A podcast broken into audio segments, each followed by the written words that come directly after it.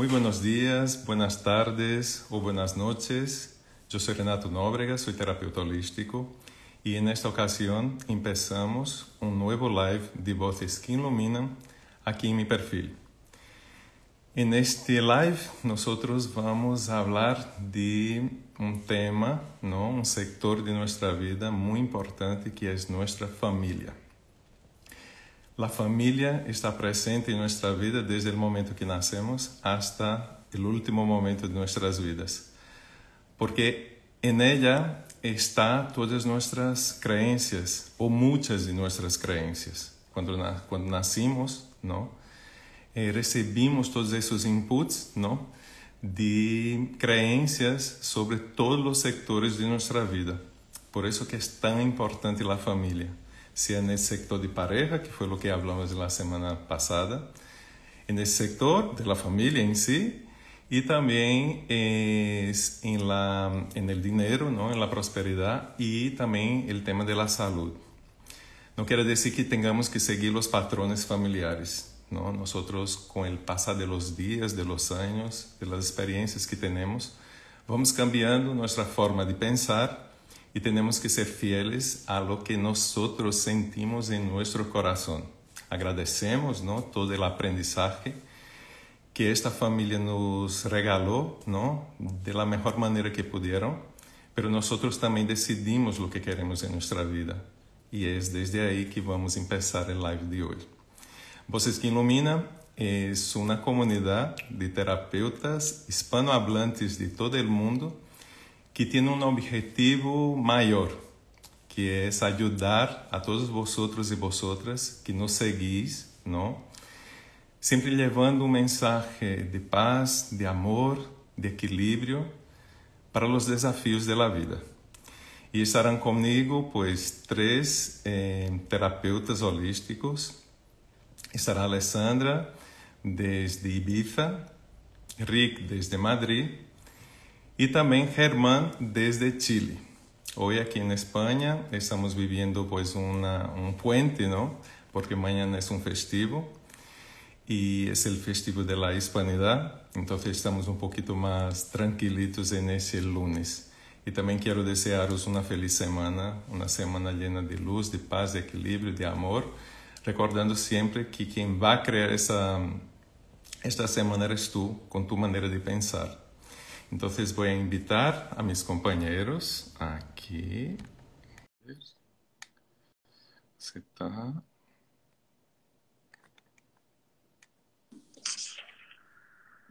Buenos días. Buenos días. ¿Qué tal de puente?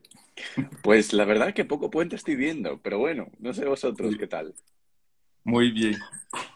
Hola, buenos días. Buenos días, Alessandra. Hola, buenos días, buenas tardes para ustedes. Sí, Hola. Hola, Germán. ¿Qué tal? Qué alegría. Mañana Estar festivo, pues juntos. mucha alegría. Así ¿Cómo podemos descansar un poco. Bueno, la fiesta esta es todo día, ¿no? Sí, Las fiestas son todos los días, sí. con gratitud. Aquí. Pero al menos el festivo podemos descansar y hacer la fiesta que queremos hacer. Estar un poco del trabajo al menos, ¿no? Acá igual es feriado hoy. Mañana es festivo ahí también, ¿no? En Chile. También, pero lo adelantaron. Entonces, para hacer un fin de semana largo eh, y no tener este como quiebre, eh, hoy es feriado y mañana no. Ah, vale. Mm. Sí. Pues a disfrutar de hoy, entonces. Pues como siempre empezamos, ¿no? Los lives. eh, quería que vosotros, pues, os presentaras a, a toda la, nuestra audiencia que está aquí en este live. Empezando por Rick, después Alessandro. Bueno, Rick, hoy, hoy vamos a hacer diferente. La mujer va a quedar de último, ¿vale? Me parece Porque fantástico. Rick, Germán y Alessandra, ¿vale? Porque así seguimos ese, ese movimiento aquí. Muy bien. Bueno, pues muchas gracias, Renato, por la presentación tan guay que has hecho de- del live. Eh, para quienes no me conocen, solamente decirles que soy Rick, que estoy basado en Madrid, que mi perfil es Rick Silva ES y mi página web ricksilva.es. Y como nos ha presentado Renato, creo que ya sobran las palabras como terapeutas holísticos, ¿no? Porque al fin y al cabo lo que queremos es facilitar estos espacios para que cada uno se pueda escuchar, ordenarse, liberar todas esas energías que están ahí atoradas y queriendo ser vistas y al final pues disfrutar un poco más de la vida con más orden, dirección y serenidad. Muy bien. Eso es Germán. Muchas gracias. Gracias a ti. Eh, mi nombre es Germán, Germán Cuevas, Sáez es mi Instagram. Eh, soy terapeuta holístico, también soy tarotista. Trabajo hace años en este oficio, en este servicio que me encanta. Y bueno, también eh, agradecido de estar nuevamente hoy, otro día lunes con ustedes, así que esa es mi presentación. Muy bien, gracias Germán. Ahora nuestra reina de ese, de ese grupo, ¿no? Reina de Rosas. Bien, yo soy Alessandra, de origen italiano, vivo en España desde hace casi 30 años y desde hace casi 20 me dedico a esta hermosa labor, a este servicio tan maravilloso. Y a todas las bonitas palabras que han dicho, lo único que me queda por añadir es que soy también escritora. He publicado ya cuatro libros, así que si queréis mirar en mi perfil, veréis también el link a, mi, a mis libros para conocer un poco también lo que he escrito. Y creo que ya es el momento de entrar en la temática de hoy. Muy bien, Alessandra, muchas gracias. Pues este mes, ¿no? Nosotros estamos con la consulta online. Entonces, es una manera de hacer una interacción con nuestros seguidores, con sus dudas. Y en esta semana, pues, surgieron muchas dudas porque es un tema muy importante ¿no? en nuestra vida. Pero yo seleccioné dos preguntas que vamos a contestar ahora eh, para ayudar a esas personas que están con estos conflictos o con estas dudas ¿no? en relación a, este, a esta experiencia ¿no? que están viviendo. Y la primera es, amo a mi hijo y odio ser madre. Me siento muy mal. ¿Qué puedo hacer? Libre, para que salga quien quiera empezar a contestar esta pregunta. Es que habría que preguntar, bueno, habría que saber qué es lo que ¿Qué es lo que le molesta de ser madre? Porque la mamá tiene un montón de, de trabajo. Entonces, ¿cuál de esas actividades como mamá siento es la que le molesta? Yo siento que eh, en general, ante esa pregunta hay un gran culpable, entre comillas, que es el patriarcado, que es como el este machismo. Porque se le la mujer una vez que es mamá, prácticamente se le obliga y es como que se le ve como, como algo implícito, tener un montón de roles de la mamá presente todo el día, desde que el niño se despierta hasta que el niño está durmiendo, la mamá no se puede ausentar ni siquiera un minuto, ¿cierto? Está casi obligada a dejar el trabajo, a abandonar a las amistades, a, abandonar su vida, sus propios sueños, porque igual ella, por ser mamá, no deja de ser eh, Patricia, no deja de ser María, sigue siendo igual una persona con, con sueños, con metas, entonces yo pienso que eh, por lo menos yo lo veo acá desde la visión, desde mi país, que la mujer tiene un rol eh, muy, muy fuerte cuando se, se le dice que es ma madre. En cambio, el papá se la lleva un poquito más, más a la ligera. Eh, puede seguir trabajando, ve a los hijos cuando están contentos, pero cuando ya están eh, con las mañas, como decimos acá, es la mamá la que tiene que venir a, a, a socorrer. Entonces, eh, es como muy agotador el rol, el rol de mamá. Entonces yo partiría diciéndole a ella que a lo mejor eh, tendría que sacarse como eh, eh, de, esa, de esa etiqueta de mamá. A lo mejor no cumplir con todas las expectativas que la sociedad le impone y ver quizás qué, qué, qué tipo de mamá quiere ser ella. Pues sí. Yo a esto le añadiría de irme hacia el transgeneracional y ver cuáles son sus creencias. ¿Qué se dice ella? ¿Qué quiere decir ser mamá? ¿Y qué herencia de creencia ha recibido en este sentido? Porque a lo mejor puede ir por allí. aquí yo paso consulta y tengo mamás que trabajan, ah, son madres, tienen sus tiempos, tienen sus amigas y tal, pero al mismo tiempo siguen odiando esto ser madre porque, porque hay una mala relación con su propia madre. Y entonces allí el, el problema está más en el linaje y en la herencia, herencia energética que recibe, más que en el hecho de no tener tiempo. Con lo cual, le añadiría también esta otra idea de decir, ¿qué es para ti ser madre? Exactamente qué es lo que odia, qué te estás diciendo y qué, cuáles son las creencias de ser madre quiere decir esto. Y la llevaría por allí. A ver, Rick, ¿qué nos ofrece? Pues mira, eh, me, parece que lo que habéis dicho es genial y creo que solamente voy a complementarlo. Y básicamente es que creo que todos somos muchas cosas. Estamos como en una era de multitasking y multi-etiqueting, ¿no? Todos nos dedicamos a hacer múltiples trabajos. Pero sin duda, creo que habría que tener una conversación con esa persona que fue mamá y que todavía no lo era y ver qué era lo que quería vivir.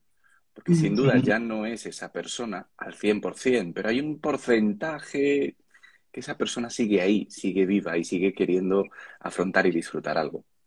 Entonces, quizá no 24 horas, quizá no 8 horas, pero realmente si dedicas una hora a hacer aquello que en aquel momento quisiste vivir, ya estás haciendo muchísimo. Así que, pues hay que darle espacio. Muy bien, Enrique.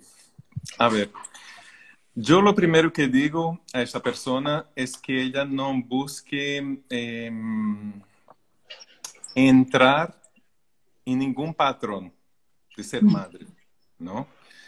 Porque yo creo que los conflictos empiezan cuando nosotros queremos hacer parte de, por ejemplo, en este caso, de ser la madre que ama a su hijo y que le encanta ayudar con los deberes, a hacer, entre comillas, la comida, etcétera. Todas las actividades que pueden pasar, ¿no? En esta tarea tan bonita, ¿no? Esa experiencia tan bonita que es ser madre. Pero eso no quiere decir que ella tenga que gustar de estas tareas, ¿no? Entonces, para mí es muy importante que la persona sea consciente de que lo principal para mí, que no es tan, que no es tan problemático, es que ella ama a su hijo, ¿no? Y desde ese amor, pues, puede renacer, pues, una nueva forma de ser madre, ¿no?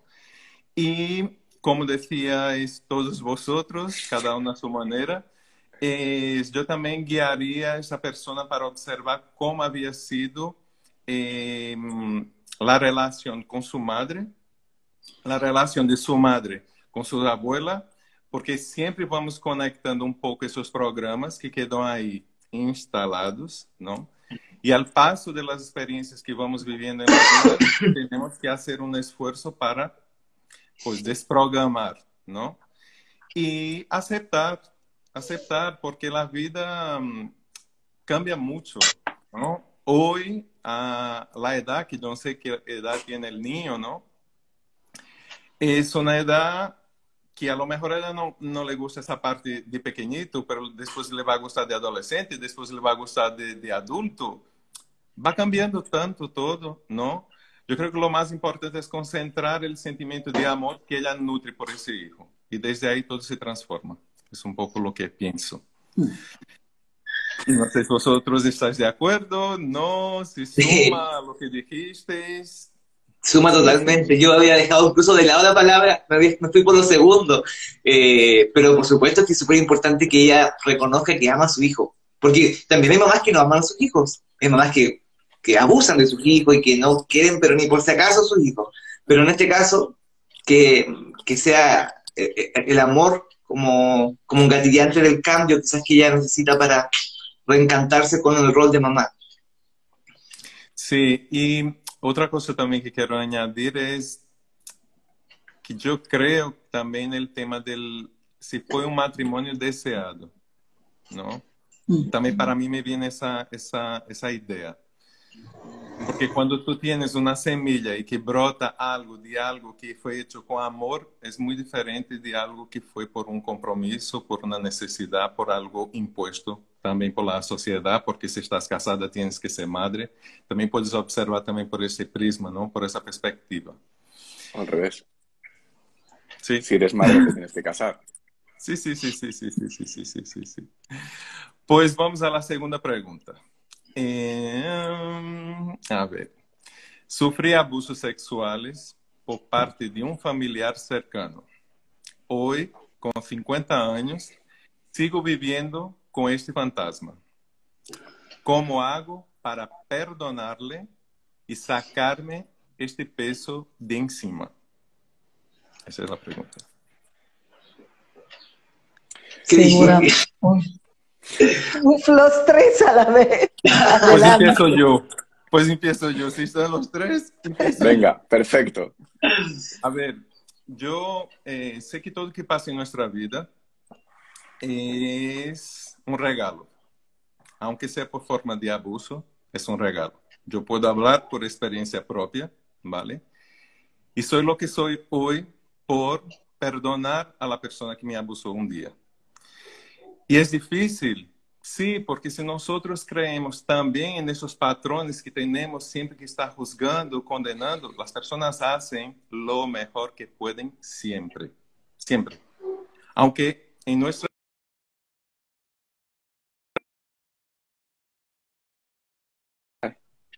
Ya está.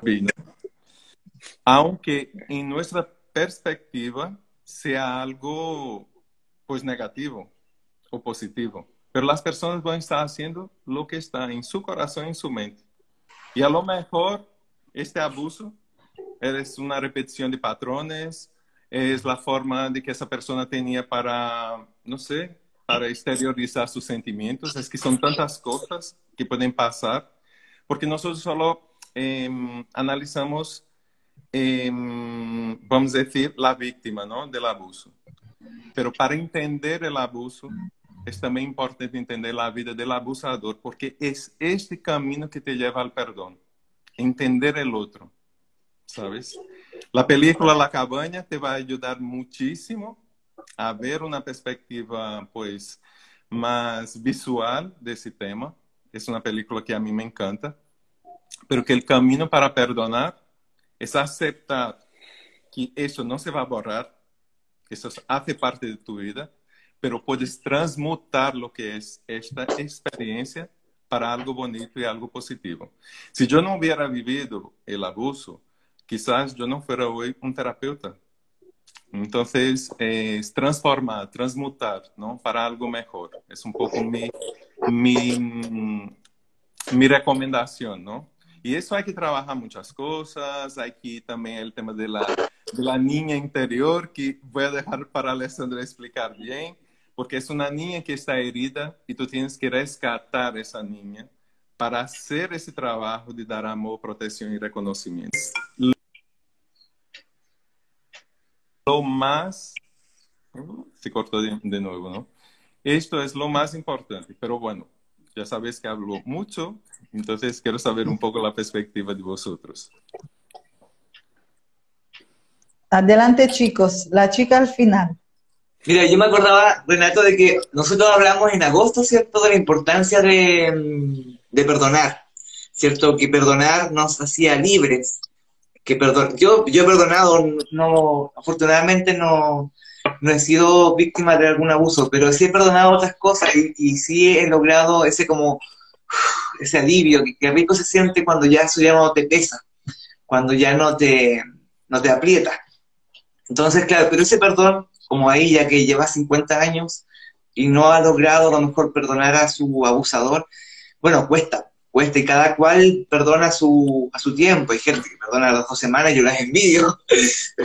Yo igual soy de procesos más largos y está bien también, o sea, cada cual eh, se toma su, su tiempo para vivir este proceso. Ahora también sería interesante decirle a ella que también se tiene que perdonar ella, porque muchas veces las víctimas de, de, abuso no solamente no perdonan a su abusador o abusadora, sino también no se perdonan a ellos mismos, se sienten como culpables de, de, haber sido víctimas de alguna violación.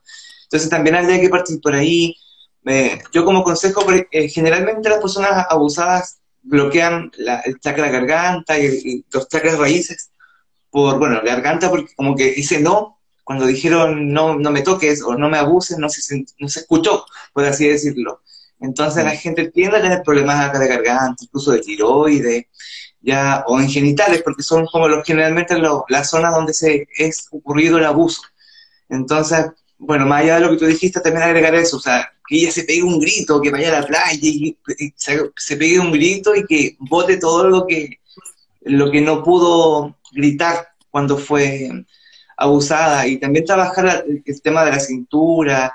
Eh, no sé si ustedes conocen el hula hula, acá se llama hula hula, que es como un disco. Ah, sí. también, que baile, que, que baile, que mueva la cintura, que, que te sane también eh, eh, ese aspecto físico, que seguramente tampoco está muy, muy bien de esas, esas zonas. Muy bien.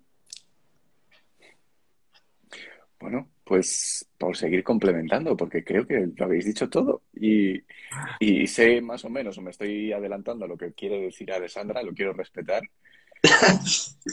lo único que me surge añadir es que el duelo, que estas experiencias, que todas estas situaciones de nuestro pasado que están como por resolver, duelen. Y que eso es algo que no podemos, que no nos merece la pena evitarlo, ni resistirnos a ello. Y que es en esa aceptación, en respirar todo aquello que pasó, donde poco a poco vamos a ir pudiendo empezar a encontrar un nuevo orden.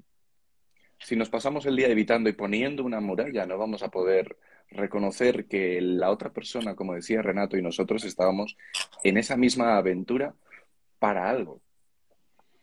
Y que al final todos nosotros somos fuentes de amor y bondad, aunque en ese momento no lo sabemos ver.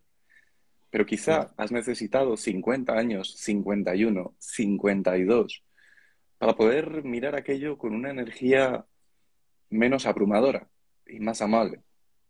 Porque que al final son aspectos de ti y de tu historia. Yo a esto de Rick quisiera añadir el hecho de que antes de entrar en el niño interior, el hecho de que siempre, por muy absurdo que nos pueda parecer, yo creo en, el, eh, en que nos reencarnamos y entonces creo que esto es algo que se pactó en una entrevida porque era algo que servía a los dos.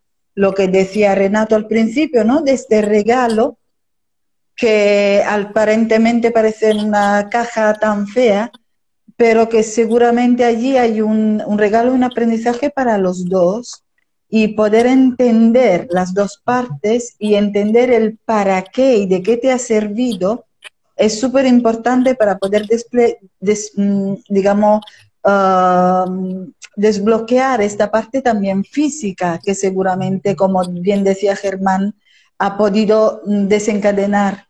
Y no sabes tú, si no hubiese pasado, qué otro tipo de, de vivencias hubieras podido tener, con lo cual siempre todo es tan perfectamente perfecto que, que, tenemos que confiar en todo esto. Y repito lo de la cabaña, súper importante, las personas que tienen problemas de no poder perdonar, que miren por favor esta peli, que, de verdad tiene, tiene un antes y un después en el, en el concepto.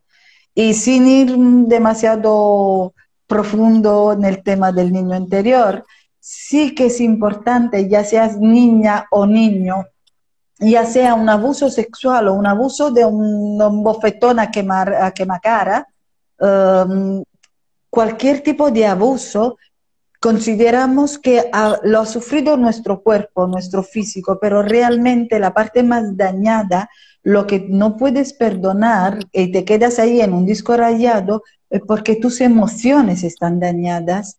Y entonces sí, conecta con esta niña o con este niño, al sentir eh, que tú como adulto Estás allí para sostener, abrazar y proteger sin juzgar.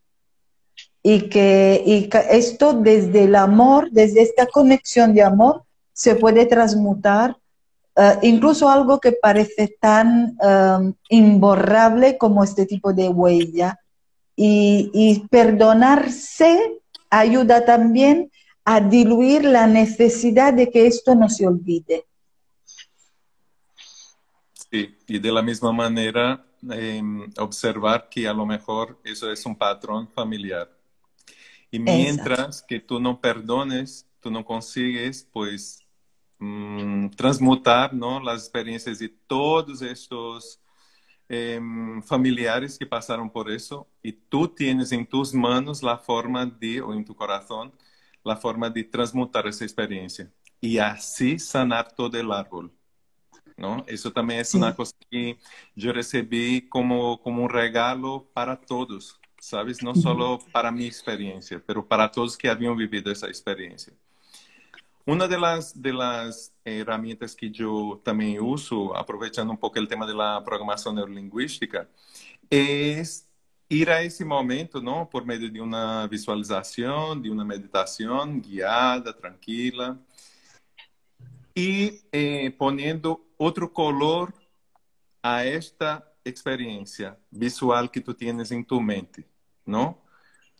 Pues empieza como que estudas en blanco y negro y vas dando otras tonalidades, vas poniendo otro tipo de, de, de, sonido, ¿no? De música a, este, a, este, a esta experiencia, que também vai ajudando de maneira inconsciente a observar de outra forma a estes eventos que passamos em nossa vida.